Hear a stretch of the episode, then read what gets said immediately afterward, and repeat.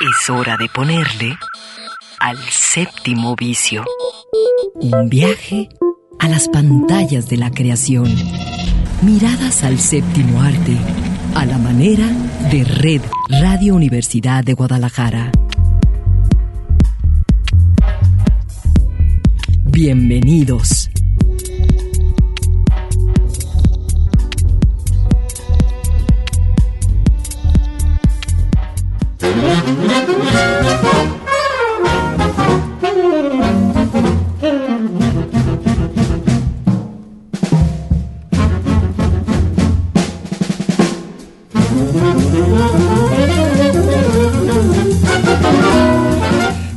Estamos aquí. En el séptimo vicio. Somos Eduardo Quijano. Y Claudia Caballero. Muy contentos de acompañarlos como cada sábado con la producción técnica, los controles técnicos y todo lo que tiene que ver con que esto llegue en buen estado hasta sus oídos de Raúl Peguero.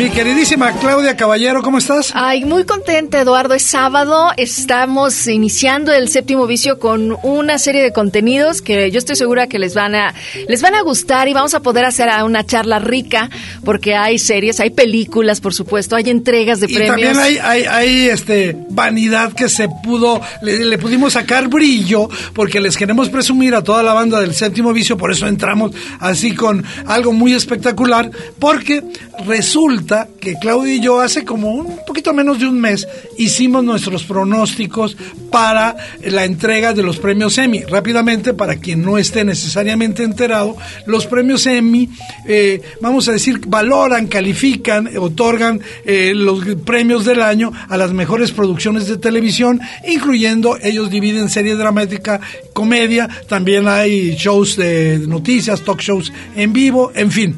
Y bueno, pues resulta que los principales premios pues nosotros debimos haber comprado ahí el melate o la lotería porque les atinamos a todo. Ya dile, sí funciona nuestra bola de cristal. Sí funciona, bueno. Y a Raúl Pedro le, le pido que nos ponga un poquito así de música tipo Emmys para que empecemos con un recuento.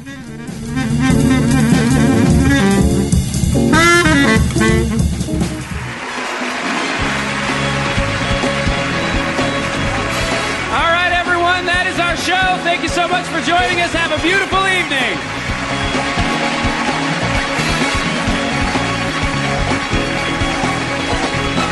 ¿Cómo te fue? ¿Te pusiste smoking? No, no me puse smoking, pero fíjate que me encantó el... Eh, bueno, primero hay que decir que en esta ocasión, pues fue todo virtual. Y la entrada de Jimmy Kimmel fue maravillosa, porque entró como si todo el mundo estuviera en el, en el teatro lleno, ahí todo el mundo aplaudiendo a rabiar, para standing ovation, pero pues resulta que pues era, era, era toda una... ¿Era fake? Era fake news y, y, y fue una... una una adaptación de los Emmy a este formato virtual donde, pues como ya comentaba, se entregaron los galardones a las mejores series televisivas y donde, para empezar, hay que decir que una miniserie, yo ya lo había dicho, era mi favorita, Watchmen, pues nada más se llevó 11 premios. Este, y lo que es una sorpresa porque nosotros en México aquí todavía, o la mayoría no la, no la podemos ver, eh, porque es una comedia canadiense que se llama Cheats Creek, este, eh, obtuvo nueve eh, en diversas, digamos, fueron las dos series ganadoras. Eh, obviamente Watchmen sí la hemos visto, a mí me gustó mucho, yo la comenté aquí en un programa. Y este, lo importante de esta, digamos, eh, transmisión es que hubo chance de hablar de todo, de, del voto, del amor, de las mujeres. Eh, yo creo que fue una, quienes aguantamos esas dos horas, yo creo que fue muy divertida, tuvo momentos verdaderamente eh, geniales. Eh, hay que decir que, eh, por ejemplo, a mí me dio mucho gusto que esta gran actriz que ya habíamos visto en La Duda y en otras películas, ¿te acuerdas de, Regina King en La, en La Duda? Bueno, pues ella se llevó el premio a la mejor actriz de reparto el mejor actor de reparto para Luis Gusa Jr. para The Watchmen, ¿no? La mejor miniserie del 2020, ¿no? Este, y bueno, hablar un poquito de esta serie canadiense, eh, Cheats Creek, ¿no? que resulta que ya tenía varias temporadas y estaba ahí como guardada y nadie la pelaba, pero la, la, la que va a resultar la última eh, parte, la última hasta ahora, la, la última temporada, pues resultó que les encantó a los estadounidenses y pues este eh, varios eh, premios eh, recibió este Eugene Levy, como el mejor actor en comedia, el mejor guion, en fin, creo que fue la sorpresa de para los estudios Paramount. Quien quiera verla, metas a Amazon Prime y ahí hay compre hay que, comprar eh, la versión de Paramount Plus Paramount con una M con, con una un signo de más este y pues yo no lo he hecho así que solamente tengo mi mi Amazon Prime no tarda yo creo que con este reflector ya puesto en, en esta comedia que agradó tanto y que obtuvo tantos premios porque quienes seguimos la transmisión y quienes no habíamos visto. Nos interesamos. Eh, eh, no, además de que te da curiosidad, en un principio que fue ese principio de las entregas, de los trofeos, fue como, ¿de verdad? O sea, si ya se llevó todas, que no le van a dejar nada a los demás. Llegó un momento donde eh, yo dudé en seguir viéndolos porque dije, pues se me hace que le van a dar todas las categorías. uno de tus favoritos, tu ah, mi querido Mark Ruffalo. Y además, déjame decirte que voy a hacer una anécdota. Nosotros eh, recomendamos mucho eh, esta miniserie I Know This Much Is True. no siempre se me olvida el nombre que le pusieron en, eh, en HBO, pero bueno, es una serie donde Mark Ruffalo hace eh, dos papeles. El, el, de un hermano protector y del hermano que tiene condiciones particulares, que tiene una enfermedad eh, mental de esquizofrenia brutal, crónica, y este, eh, nosotros recomendamos mucho aquí la serie, vale mucho la pena. No es, digamos, no es algo para divertirse, es algo para sentir, para tener una experiencia humana. Sí, hablamos de que es un drama. Cuando habría de comenzar, anticipamos que sería una o una entrega de, de, mucho drama, una historia que te iba a sacudir y que pues estaba en ese momento la expectativa de qué tal eh, que no se repitiera Mark Ruffalo y bueno, la sorpresa fue grata el saber que realmente pudo desarrollar ambos personajes con unas características muy singulares cada uno y bueno, aquí está, ¿no? El digamos que eh, se lleva ese reconocimiento también de desde desde quienes están en la crítica puesto el ojo en cómo las historias, pero también eh, las eh, interpretaciones resaltan, porque bueno, ahorita podemos ver a Mark Ruffalo ya en muchísimas películas, en series, entonces... Pero esta serie en particular hay que recomendarla. Unos días antes de que se dieran estos, una amiga psicóloga que a veces nos escucha, espero que sea, es tu tocaya Claudia Alcocer, me preguntó que si había visto esa serie que le había volado la cabeza. Y, y yo quise escoger la eh, frase que él, el párrafo que él eh, mencionó aquí. Sí, me encantó cuando recibió el premio. Sí, dice, es una historia para animar a este país. La pregunta es cómo vamos a hacer para cuidarnos y unirnos amorosamente a los demás. Qué bárbaro. Y si tenemos todas nuestras energías unidas, seremos menos vulnerables y eso aprendí de mi esposa y de mi hijo. Si permanecemos juntos en el amor, podemos ser más fuertes y todas las personas juntas debemos hacerlo. Hagamos un plan y votemos por el amor y la, y la comprensión. Parece muy, eh, digamos, muy echado hacia adelante, pero es muy, muy poderoso. Bueno, Claudia, y bueno, tú te llevaste, no era mi favorita, eh, eh, la serie televisiva, no la miniserie eh, que fue recibió el premio a la mejor serie del año fue. Sí, recuerdo el año pasado cuando en una de las intervenciones en el séptimo vicio les invitaba yo a echarle un ojito a esta serie Sucesión o Succession que está en HBO y que pues se alzó como la mejor serie dramática del 2020 nada más, ¿no? Y creo que los vale. Em, sí, eh, a mí me entusiasmó muchísimo que le pudieran dar además el mejor actor a Jeremy Strong que era tu favorito. Era mi favorito, yo era mi gallo y la verdad es que ahora me sorprende verlo en diferentes producciones y es inevitable. Para mí tiene un magnetismo muy fuerte. Es un actor que también yo creo que le falta eh, todavía subir más en esta cima en la que ya se encuentra para que no, este, no se lo pierdan de vista y quienes no hayan visto la serie, pues vale la pena. Es un drama que seguramente les va a entretener bastante. Bueno, pues Claudia, felicidades porque gracias a eso pude disfrutar esta serie de veras que te va a enganchar si la ves su session que está en HBO y bueno, pero la noticia, la noticia para mí que brincó y también me pongo palomita porque yo recomendé la serie aquí fue la que se dio para el premio a la mejor actriz. Each of the women in our next category is an extraordinary talent, and this year in nominees for Outstanding Lead Actress in a Drama Series, here they are. Fueron las nominadas Jennifer Aniston por The Morning Show, Olivia Colman por The Crown, Judy Corner por Killing Eve, Sandra Oh por Killing Eve también y Laura Linney por Ozark. Y la ganadora And the Emmy goes to Zendaya, Euphoria.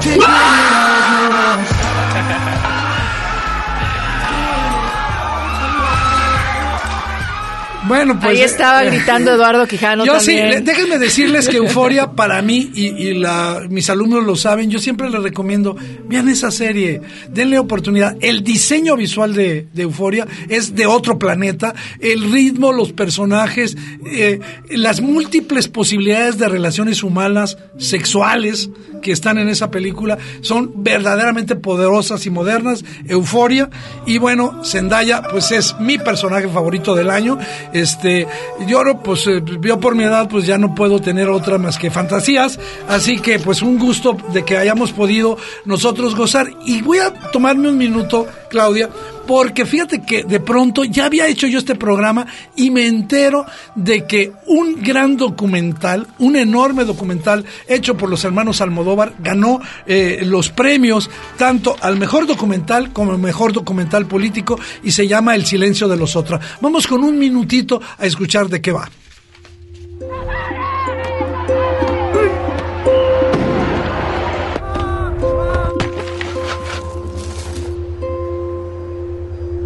Es simplemente un olvido, una amnistía de todos para todos, un olvido de todos para todos. Yo tenía seis años cuando fueron a por mi madre. Yo estoy obligado a convivir a escasos metros de donde vivo con la misma persona que me torturó. Lo que pasa que no se ha destapado parte hasta ahora.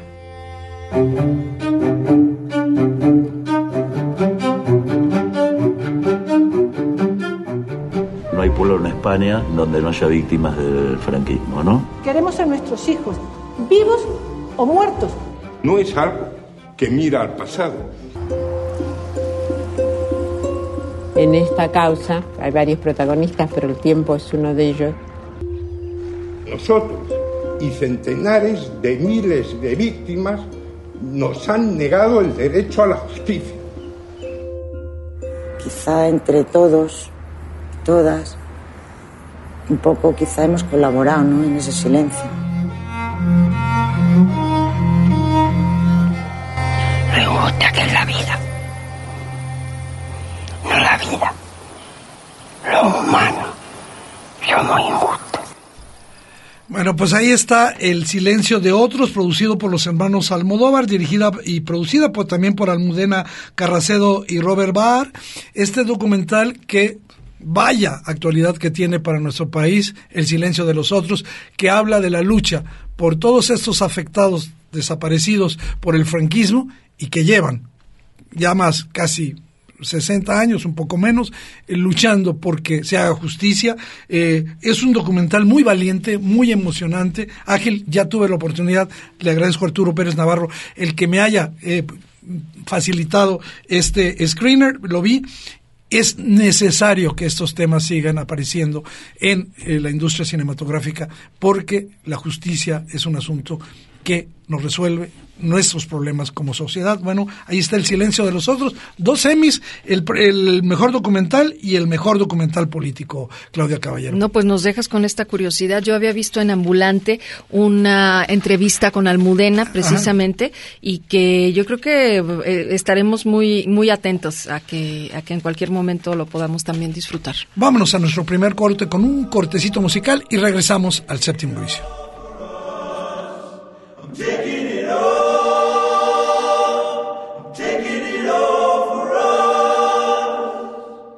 El séptimo vicio. Nuestro alfabeto de imágenes para entender el cine. Regresamos.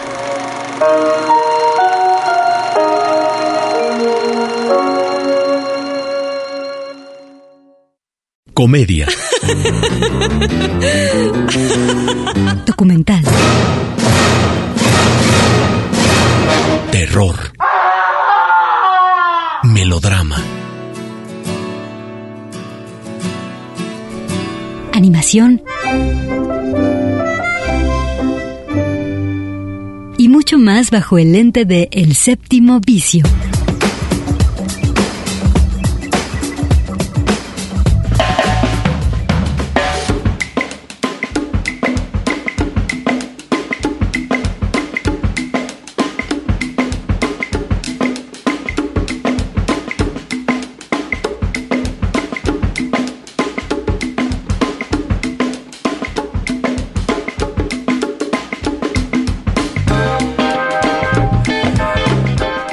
Regresamos al séptimo vicio y a Claudia Caballero, que no se le da nada, me hizo un oportunísimo eh, comentario de que no habíamos mencionado que eh, un ortodox, eh, la serie que comentamos aquí sobre la chica judía que se busca una vida fuera del confinamiento social al que es obligada, este, le quitó para que arrasara Watchmen porque el premio a la mejor dirección en una miniserie lo obtuvo la directora de Unorthodox, María Schrader. Sí, pues es que tú nos recomendaste esta serie en Netflix, Eduardo, y esa era la que teníamos al final del tema Emmys, que espero que ustedes también lo hayan disfrutado porque ahora vamos a pasar a algo que tiene que ver con un onomástico de alguien muy querido, estoy segura que habrán visto más de una película. De Bill Murray. Bill Murray.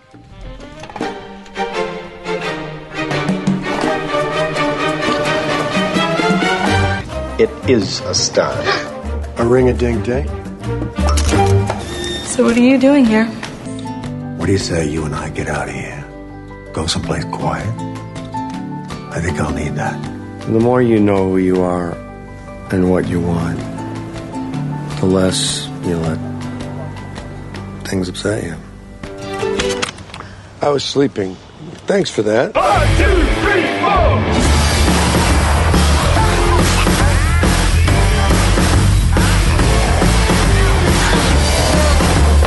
Who is your perfect guy? He's intelligent, supportive, funny. Me, me.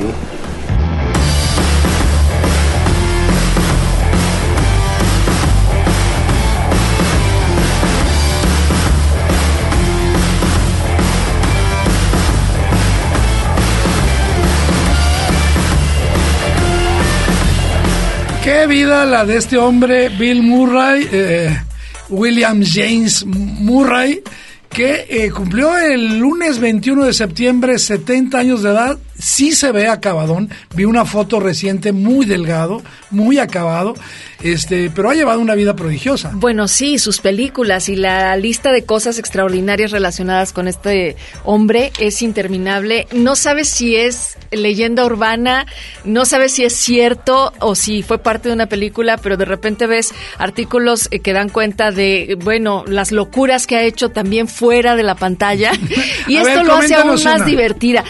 Una vez fue invitado por eh, unos muchachos que se los encontró en la calle, pues a una fiesta y les llegó, les cayó, les cayó a la fiesta, nada más que no llevaba nada de, botella ni nada y entonces decidió ponerse a lavar los platos en la fiesta para que todos siguieran disfrutando y esa fue su contribución. Este, ah, pasazo. Oye, ¿sabes una cosa?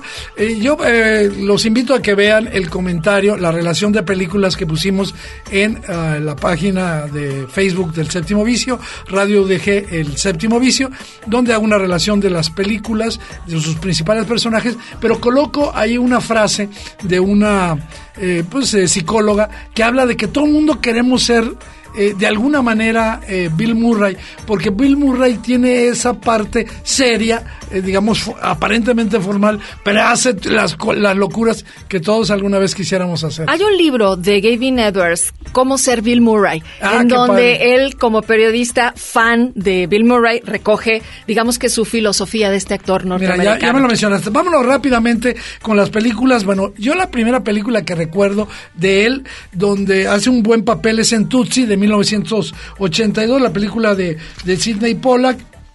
Este, eh, la película va a, ser nominada a 10 o- Oscar, solo ganó la mejor actriz de reparto por Jessica Lange, de la cual se va a enamorar el propio este, Dustin Hoffman, y Bill Murray es su compañero de, de, eh, de- de cuarto, su roommate, pero que es al mismo tiempo un director teatral, ¿verdad? Y que lo va a... Yo recuerdo que los descubre eh, en una situación donde un hombre quiere ligarse porque Tutsi es Dis- Dustin Hoffman vestido de mujer, disfrazado de mujer, y este hombre pues quiere tener relaciones con ellas de una manera bastante procas ahí y llega y le dice a, a- a- a Dustin Hoffman, zorra, ¿no? Slut. Llega, bueno, me, me gustó mucho eso y por supuesto, ¿quién puede olvidar?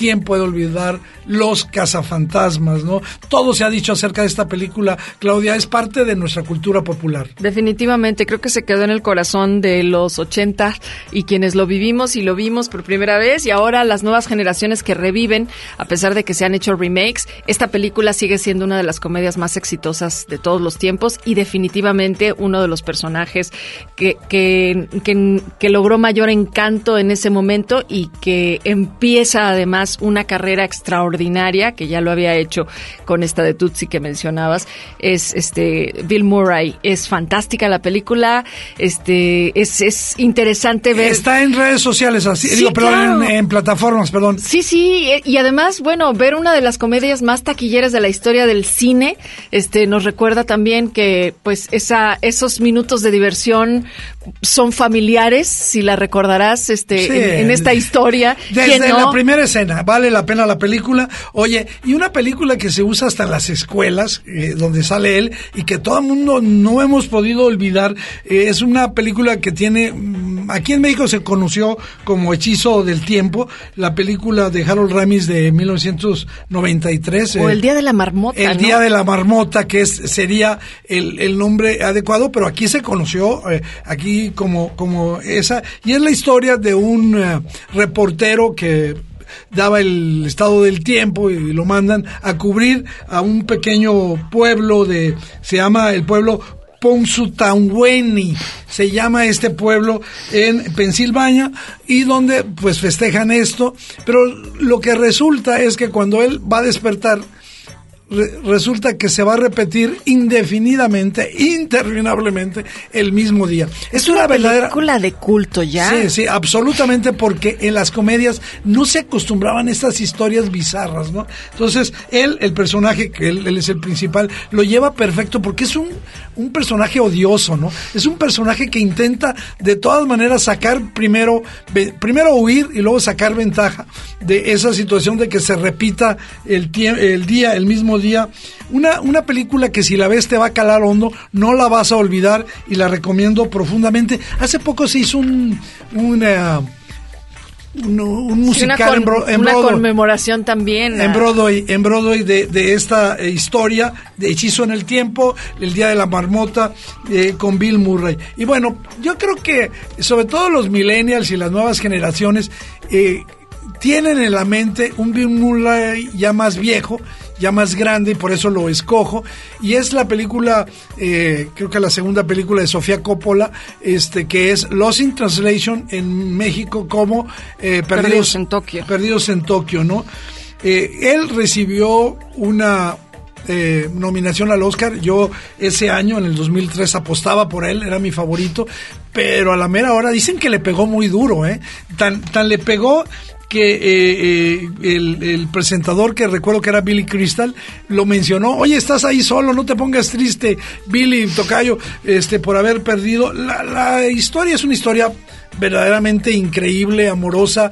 Puedo decir que entra al número 10 entre mis 10 películas favoritas de la historia porque es una historia muy improbable, ¿sí? Es la historia de un amor platónico entre un hombre adulto y una mujer joven, ambos extraviados emocionalmente por distintas circunstancias y este vamos a recordar siempre a ese Bill Murray eh, con traje, con rímel, disculpándose con un whisky Suntory, recuerdo ese, este, y, que además es una referencia a, Francis Ford Coppola, que es el, el whisky que, que toma, y eh, esos momentos de intercambio en broma, eh, de, de, cabeza con cabeza, de cabeza con hombro, esa, esa emocionalidad que un hombre puede compartir con una mujer, de la que sí sabemos que está medio enamorado, pero que la relación que sea es una relación completamente diferente. Sí, no te vas, este, sin, no, no te vas sin esa profundidad que mencionas, Eduardo, después de haber visto esta película, esa soledad que nos refleja, ¿no? Este contemporánea en ese momento y que, y que sigue vigente también, si lo piensas en estas urbes eh, como, como Tokio, ¿no? Y que, ¿sabes qué es una de las películas que en sus entrevistas él ha mencionado que es la favorita. Sí, es su, favorita. De su interpretación. Por eso creo lo que dices de cómo le pega el no haberse llevado el premio Oscar por la nominación. Se llevó todos los demás, se llevó el BAFTA, se llevó el premio de los críticos, se llevó muchísimos premios. ¿Sabes quién le ganó el Oscar? Pues nada menos que Sean Penn, con una buena película, pero no creo que mereciera Mystic River, una película que me gusta, pero que sin embargo creo que, eh, bueno, es muy difícil en gustos, se rompen géneros. Hay otra película menor, pero que a mí me gusta mucho y recomiendo, búsquenla, se llama Flores Rotas, de Jim Jarmusch. Eh, es una película donde se muestra eh, otro aspecto mucho más solitario, mucho más triste eh, de un Bill Murray que quiere encontrar entrar en contacto de nuevo con una hija que aparece de pronto en su vida. Yo la recomiendo, Flores Rotas del 2005 y más recientemente hizo el papel de sí mismo en Zombieland, en la, en la primera, ¿no? este, una comedia que, que, la parte surrealista yo creo que fue lo que más atrajo a Bill Murray, ¿no? Estas cosas asombrosas. Es muy divertida y muy insustancial la, la, la película, pero, pero creo que pasas un buen rato y y, pues está ahí. Oye, ¿y, podemos mencionar eh, algunas otras cosas que tú traes ahí en el tintero? Mm, pues bueno, la verdad es que sabemos que es difícil no hablar de Bill Murray y Wes Anderson. Claro, exactamente. Sí, este, creo que creo que ese es eh, un apartado que vale la pena que nosotros también este mencionemos aquí en el séptimo vicio. Hay varias películas, una eh, de nombre tres son multitud, aquí, de Rushmore, la de Rushmore en donde sale con Brian Cox y Olivia Williams y posiblemente dicen la segunda mejor película de Wes Anderson. Sí, y es un papel eh, eh, verdaderamente interesante que encaja con su estilo de actuación. Eh, a mí me gusta mucho también en los excéntricos eh, Tenenbaums, hablando de películas dirigidas por Wes Anderson, ¿no? Es la segunda película que hace con Anderson. Él eh, está casada con una mujer que lo engaña y que se da cuenta, pues, después con Gwyneth Paltrow. No, bueno, la familia disfuncional que te retrata ahí es maravillosa. Y, bueno, pues estás viendo a, diferentes actores de la talla de Jim Hackman y Gwyneth Paltrow y que están acompañando a, la actuación magistral de, de, Murray. Está, bueno, como no, la vida acuática de Steve Sisu, sí. Con Angélica Houston. Que es su mujer. Claro, y bueno, es, dicen la película más ambiciosa, arriesgada de Anderson. ¿Tú crees que sí? Sí, y la película no recibió buenas críticas, fue un fracaso en taquilla, pero creo que hace una de sus mejores actuaciones ahí. Eh, y eh, yo recuerdo algo que para los flojos les va a encantar esta cita de El Mundo Acuático dice, ahora, si me disculpan, voy a pasar La Noche Borracho y en 10 días, porque se supone que la, es la historia de un hombre de que un famoso oceanógrafo que, va- ya en decadencia, ya va de, de salida. va a buscar al tiburón que se Está comió a una- obsesionado. Eso Bueno, yo creo que es lo que hace más rica Dice- la película. Dice, y en 10 años me pongo a encontrar al tiburón que se comió a mi amigo y destruirlo. Cualquiera que quiera acompañarle es más que bienvenido. Y se pone a dormir, ¿no? Bueno, y eh, más recientemente, eh, Moonrise Kingdom, un reino bajo la luna, un pequeño papelito, pero muy, muy interesante. Esta historia de, vamos a decir, de, de la infancia, de, del crecimiento, pero también de cómo los padres pueden unirse en un momento dado a pesar de tan separados que estén con sus hijos para ayudarlos a rescatarlos, ¿no? Moonrise Kingdom es este, digamos que esa película tierna que representa la infancia, que representa el amor y que, ah, bueno, pues te refleja un verano de este que de adulto nunca se te va a olvidar, ¿no? Hay fragmentos de la, de la película Moonrise Kingdom que son inolvidables. entrañables. Y bueno, y en una película más reciente, El Gran Hotel Budapest, eh, Murray va a aprovechar un bigotote para hacer un personaje conocido con, como M. Iván, un oficinista que tiene un pasado oscuro y que apenas va a salir por ahí. Bueno, pues hablar de que Bill Murray vale más que un programa del séptimo vicio,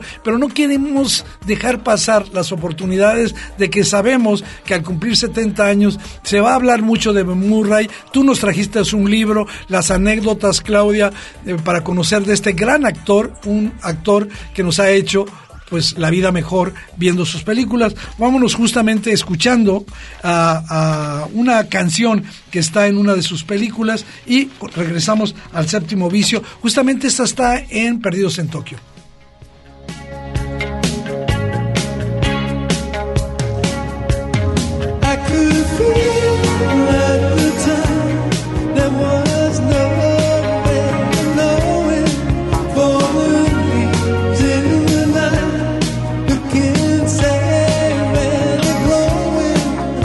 Creadores, espectadores, críticos. Todos tienen su boleto para entrar a El Séptimo Vicio.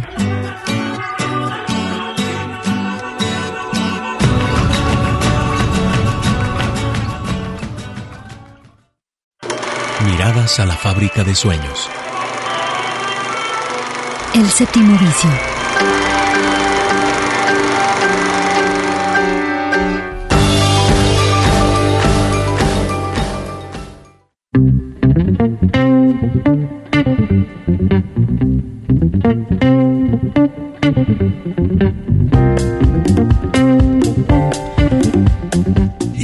Semana nos damos a la tarea de contestar una pregunta que parece obvia. ¿Y qué películas nos recomiendan?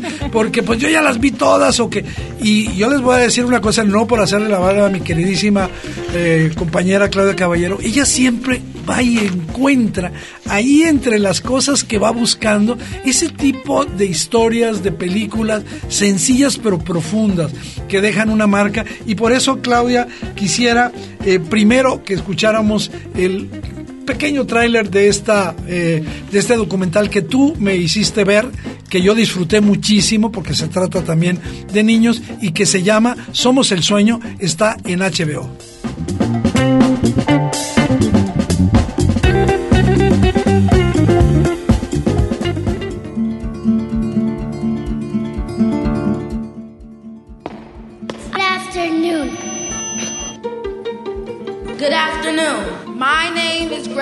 Gregory Thank you for this opportunity to be here. Today I will be performing a speech that I wrote on my own. Forward two. See, my black is beautiful.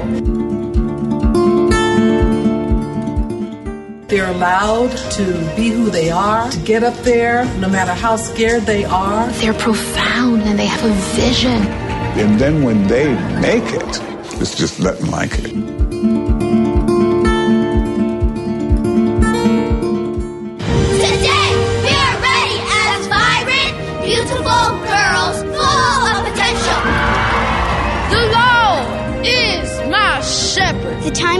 Always right to do the right thing. We fight today. We fight tomorrow. But that doesn't stop our sorrow. It's time to stand up against hate.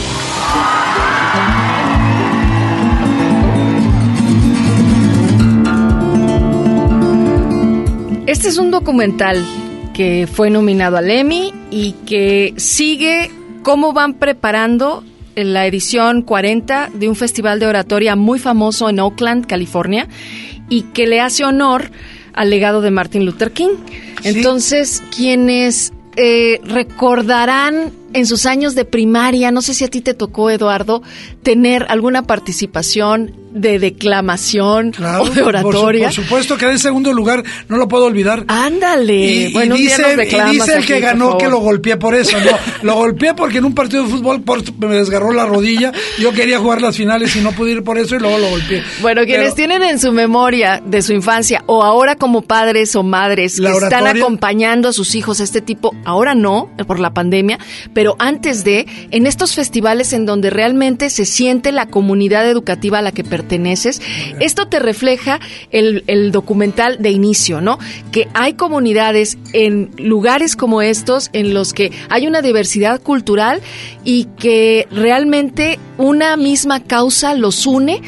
La intención obviamente es que participen y hay eliminatorias y hay unas actuaciones muy interesantes en función de lo que los chicos están persiguiendo, que es pues eso, llegar a un premio, llegar a un premio, obtener ese reconocimiento, porque en efecto lo que escu- lo que eligen son este oratoria ya sea poesía que ellos mismos escriben o que declaman, este, en este caso de Martin Luther King. Así es, eh, sobre la pregunta quién fue la Martin Luther King, cuáles fueron sus ideas, y mientras, eh, digamos, van declamando, van hablando, vamos ellos mismos y nosotros vamos descubriendo y recordando su pensamiento.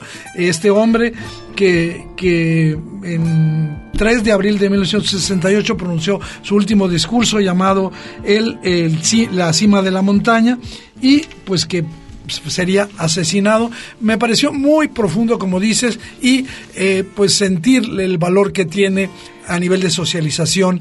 eh, un concurso como esta como este que vemos y sobre todo eh, son niños no solamente afroamericanos también hay, hay niños digamos este caucásicos y la verdad a mí me gustó mucho Eh, es breve es, es bastante cortito creo que dura no sé Una hora, yo una creo hora que- cuando sí, mucho es- sí pero lo disfrutas eh porque además los los eh, los momentos hay momentos hasta divertidos ahí ¿Sabes qué me movió a mí y que me dio, creo que le- fue el ingrediente para mí de que lo eligiera para ponerlo aquí en nuestra lista de hoy sábado? Que escuchas la voz de los niños y de las niñas, de cómo es vigente esa, e- esa, por un lado, indignación de necesitamos ponernos todos en el mismo lugar, un poco con lo que mencionabas que dijo Mark Ruffalo en la entrega de su premio Emmy, es el amor, es la unión, lo que realmente nos va a permitir brincar hacia el otro lado. Eh, y creo que esto, en algunas de las entrevistas que, que se ven en este documental, a mí me queda claro que sí, y por eso me gustó también el título, Nosotros somos el sueño. Excelente. Bueno, vámonos a otra película igual de recomendable, igual de reflexiva.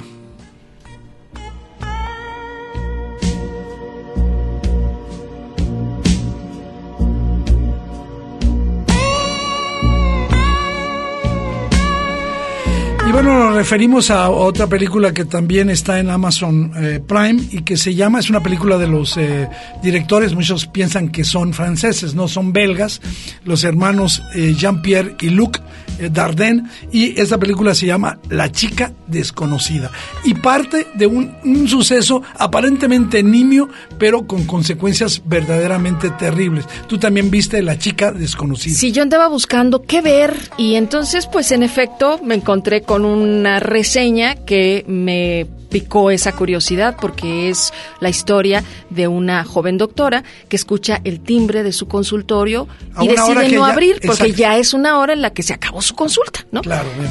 Pero al día siguiente se entera de que hubo un asesinato De esa persona que fue ahí. pues resulta que sí. Entonces, el, el tema central, me parece, es la culpa, ¿no?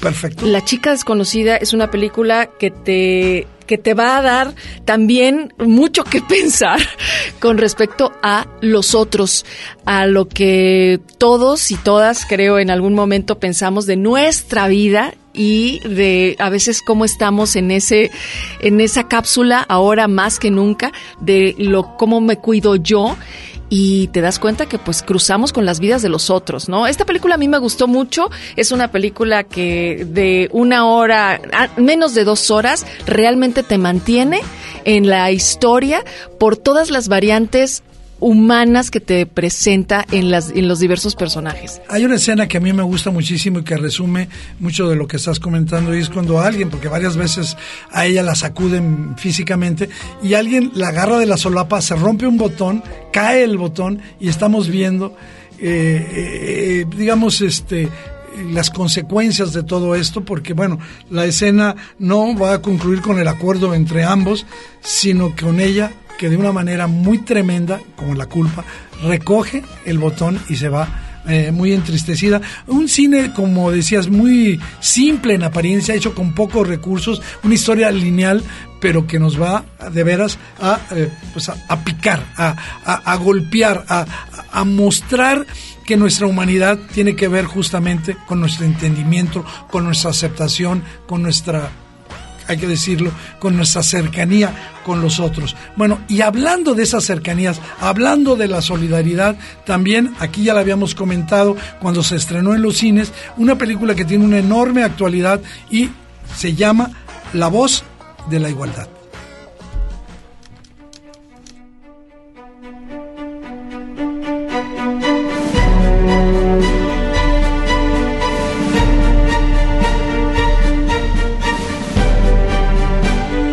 El pasado viernes 18 ya no nos dio tiempo de comentarlo en el programa de la semana pasada, pero tú eh, me comentaste que era importante que recuperáramos esta historia. Murió un personaje importantísimo en la vida importantísimo en la vida pública de los Estados Unidos, eh, la juez de la Suprema Corte Ruth Bader Ginsburg murió a los 87 años de edad. Era un ícono del feminismo, una una mujer progresista, una mujer que cambió en muchos aspectos, no solo los legales, eh, la vida eh, de los Estados Unidos y era un personaje que seguía activo, no hay que olvidarlo. Eso va a tener consecuencias porque su eh, muerte va a abrir la oportunidad para que Trump meta las manos y vaya convirtiendo a la Suprema Corte en un enclave conservador y por eso es tan importante. Hay, digamos, dos maneras de acercarnos. Una que yo mencionaba, la película que también está en esa película de Amazon Prime. En Amazon Prime. La voz de la igualdad. La voz de la igualdad, este.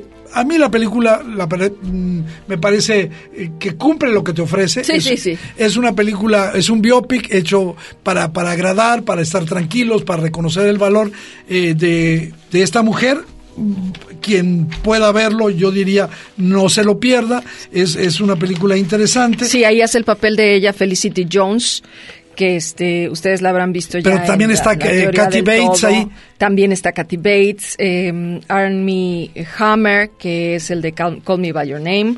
Yo creo que sí vale la pena, tú lo mencionaste, es eh, una película que cumple y que además, si no tienes mayor información de cómo es que ella llega. Está muy bien para- está, exacto, te puede, te puede contar eso la historia de una manera muy rica en una película para que es que sabes la riqueza que tiene esta mujer que como impulsora así incansable inago era este su legado es está ahí pero la presencia de esta mujer infatigable no de cómo incluso logró hacerse amigos a los que estaban eh, eh, En contra de ella. contra de ella. Eh, creo que sí es este primordial tener en estas generaciones que están tan interesadas por esta lucha eh, de la no discriminación hacia las mujeres y de que hay que socializar mucho más los pequeños y grandes pasos que se hacen para a favor de esta lucha definitivamente bueno pues se volvieron bueno la, la volvieron trending topic Eduardo Claro. con esto de Notorious R- RGB Sí, pues, en vez de- este, de- RBG perdón sí en lugar del rapero De Big sí. en Big redes sociales realmente, bueno, y, y ella en este documental que tú mencionaste, pues eh, ves como las seguidoras, que son chavitas de 20 años, se quieren tomar una selfie con ella. Claro, la película se llama la- en México La voz de la igualdad, en inglés se llama On Basis of Sex, sobre la base del sexo, pero hay un documental que se llama como las iniciales eh, R eh, BG, que es Ruth eh, Bader eh, Ginsburg, y vale mucho la pena eh, porque es mucho más denso, es, está más conectado con la acción social de ella, menos biográfica, por decirlo así, con sus repercusiones, y hay que decirlo porque no piensen que una feminista no puede defender a los hombres. Ella por primera vez tiene una frase que para mí es genial, una verdaderamente mujer feminista, que se crea feminista, lo primero que tiene que s- hacer es pensar en que todos somos iguales, hombres y mujeres. Y defendió la causa de un hombre a la que él se le había negado, eh, algo que se le da a las, a las mujeres, un apoyo económico por eh, la muerte de la pareja, y se le negó. Bueno, la frase esta que ejemplifica su vida, ¿no? No pido ningún favor por mi sexo. Todo lo que pido a mis compañeros es que dejen de pisarnos el cuello. Muy bien. Y que se sigue haciendo. Vámonos eh, a nuestra última pausa musical y regresamos aquí al séptimo vicio. Devuélveme la vida que me estás matando. Tú eres la causa de este dolor. Ahora me paso el día por ahí buscando, acordándome de ti. Prometo que no juego. Y menciono eh, que nosotros aquí eh, generalmente no ponemos este tipo de ritmos, pero es justamente para que avisarles que la próxima semana vamos a comentar la película más polémica del año. Eh, la película es una película francesa que se llama Curis y en español le pusieron el terrible nombre de Guapis. Pensé que me había cambiado de estación. ¿Qué pasó aquí? Bueno, le pido a Raúl que cambiemos esa música horrenda para que nosotros sigamos con el séptimo vicio. Dame más de eso, eso que tú tienes, mamá. Devuélveme la vida que me estás matando. Tú eres la causa de Un espacio de gozo común, En el 104.3 de FM, el séptimo vicio.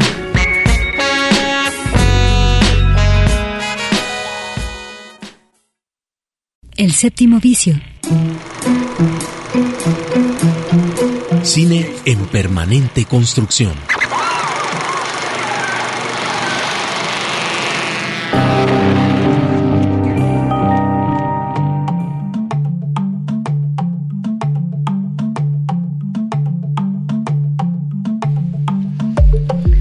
Yo sé que tú, Eduardo, siempre estás buscando algo que nos mueva y la recomendación que tienes enseguida es algo que estoy segura que a quienes nos gusta eh, el futuro, pensar en el futuro, en estas posibilidades, pero que también nos cuestiona en cuestiones ya de que tener de, temas éticos, nos va a mover. Sí, y fíjate que buscando en Netflix me encontré una serie francesa, eh, tiene un par de años la serie, apenas se acaba de estrenar, se llama Transferidos. ¿De qué va Transferidos? Bueno, futuro próximo y van, van a poder transferir tu espíritu a otro cuerpo. Digamos, parece muy fácil, ¿no? Esta transferencia, al mismo tiempo que puede salvar vidas, pues obviamente genera tráfico clandestino, va a transformar la forma como vemos, por ejemplo, la religión, como, como vemos, digamos, eh, eh, la vida en general y lo que queremos hacer, digamos, va a crear fantasías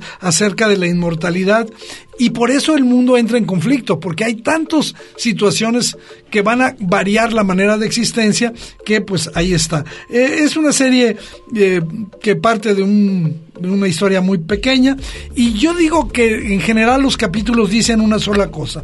Nunca hemos tenido tanto miedo a la muerte como ahora. ¿Por qué?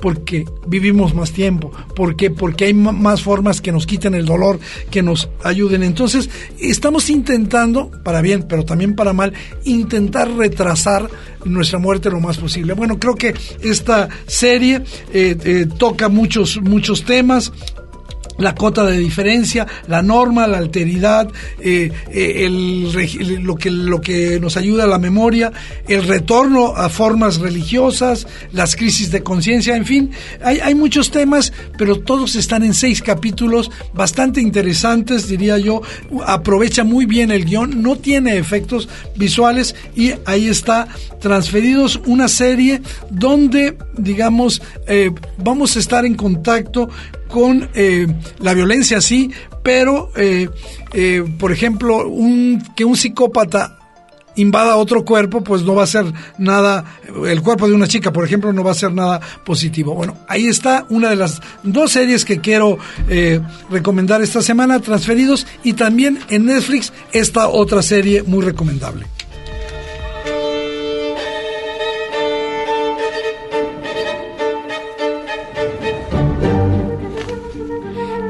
Bueno, esta estoy seguro que a ti sí te va a, a traer algo. ¿Por qué? Porque la serie este, eh, habla de el personaje principal es un personaje malo, ¿sí? Es un antagonista. Y este antagonista se sacó de una película clásica, de una película de culto que probablemente recuerdas, que se llama Atrapado sin salida. Por supuesto. La película de Milos Forman sobre esta situación en eh, las instituciones de salud mental. Oye, pero además las protagonistas, por supuesto que la quiero ver. Sarah Paulson, Sharon Stone, Cynthia Nixon, Judy Davis. Bueno. ya está, ahorita voy. bueno, eh, esta es una enfermera que eh, va a aprovechar todos los recursos para adueñarse de la situación de los enfermos, pero la, la, serie va a tomar a este personaje eh, que fue eh, originalmente personificado por Luisa Fletcher, un papel que le valió un Oscar, ya lo decías bien, por Laura Paulson, y eh, nos va a retratar a este personaje de la enfermera Rachel, este, muchos años antes, cómo llega a esa institución, de, de qué manera se apodera de, de, la lógica que está ahí, y es una serie que está extraordinariamente bien ambientada en 1947, una serie que cayó en las manos de un hombre que es muy poderoso ahora en Netflix, eh, Ryan Murphy, que ha hecho muchísimas cosas en, en el mundo de las series televisivas. Yo creo que pues ya lo destacabas tú, la inclusión de Sarah Paulson es uno de los grandes incentivos para verla, sobresale, queda en evidencia que tiene muchísimas dotes, es una gran actriz y es una una, una serie que tiene algo, no está exagerada, pero es un poquito convencional, ¿no? Eh, sí lo tengo que decir. La serie, yo he visto tres o cuatro capítulos, está muy buena, tiene momentos realmente memorables. Este, les recomiendo, no voy a dar ningún spoiler, la secuencia, la escena de las marionetas. Oye, Eduardo. No se la pierdan. Este, no, no, no hagas spoiler, pero la vamos a ver. ¿No te parece, y porque yo no la he visto, que estás viendo American Horror Story? Porque a veces por los Sí. productores o los guionistas, ¿crees Ah, que bueno. estás en la misma? Bueno, esta Claudia ya me salió, pues sí, efectivamente, hizo Netflix su propia eh, eh, serie de, de horror, pero esta creo que está mucho mejor diseñada. Ah, muy bien. Bueno, la veremos. Se nos acabó el tiempo, mi querido Raúl, mi querida Claudia. Nos están tocando la campana. Este partido, este programa ya se terminó. Ganamos todos. Ganamos todos. Este, un abrazo para toda la banda. Oye, ¿sabes qué? Antes de irnos, yo sí quisiera decir algo. Gracias a todos los que nos siguen en redes sociales, porque ahí nos encontramos de otra manera, más silenciosa. Eh, Eduardo Quijano. Claudia Caballero. Un abrazo para todos. Nos vemos aquí Gracias. el próximo sábado. Hasta luego. I'd be cooler, I'd be smarter, probably be a better daughter. I'd jump in a pool without thinking twice. Take off my shirt like one of the guys. I would save a lot of money. I would say when I was hungry, I'd throw on some jeans, not know the size. Walk out the door and I wanna cry if I lived in a house with no mirrors Where the walls didn't talk back at me Maybe I dream a bit bigger If there was nothing to see El séptimo vicio. La cultura del cine en imágenes sonoras. Un viaje a las pantallas de la creación. Escúchanos todos los sábados desde las 3 de la tarde. Hasta la próxima.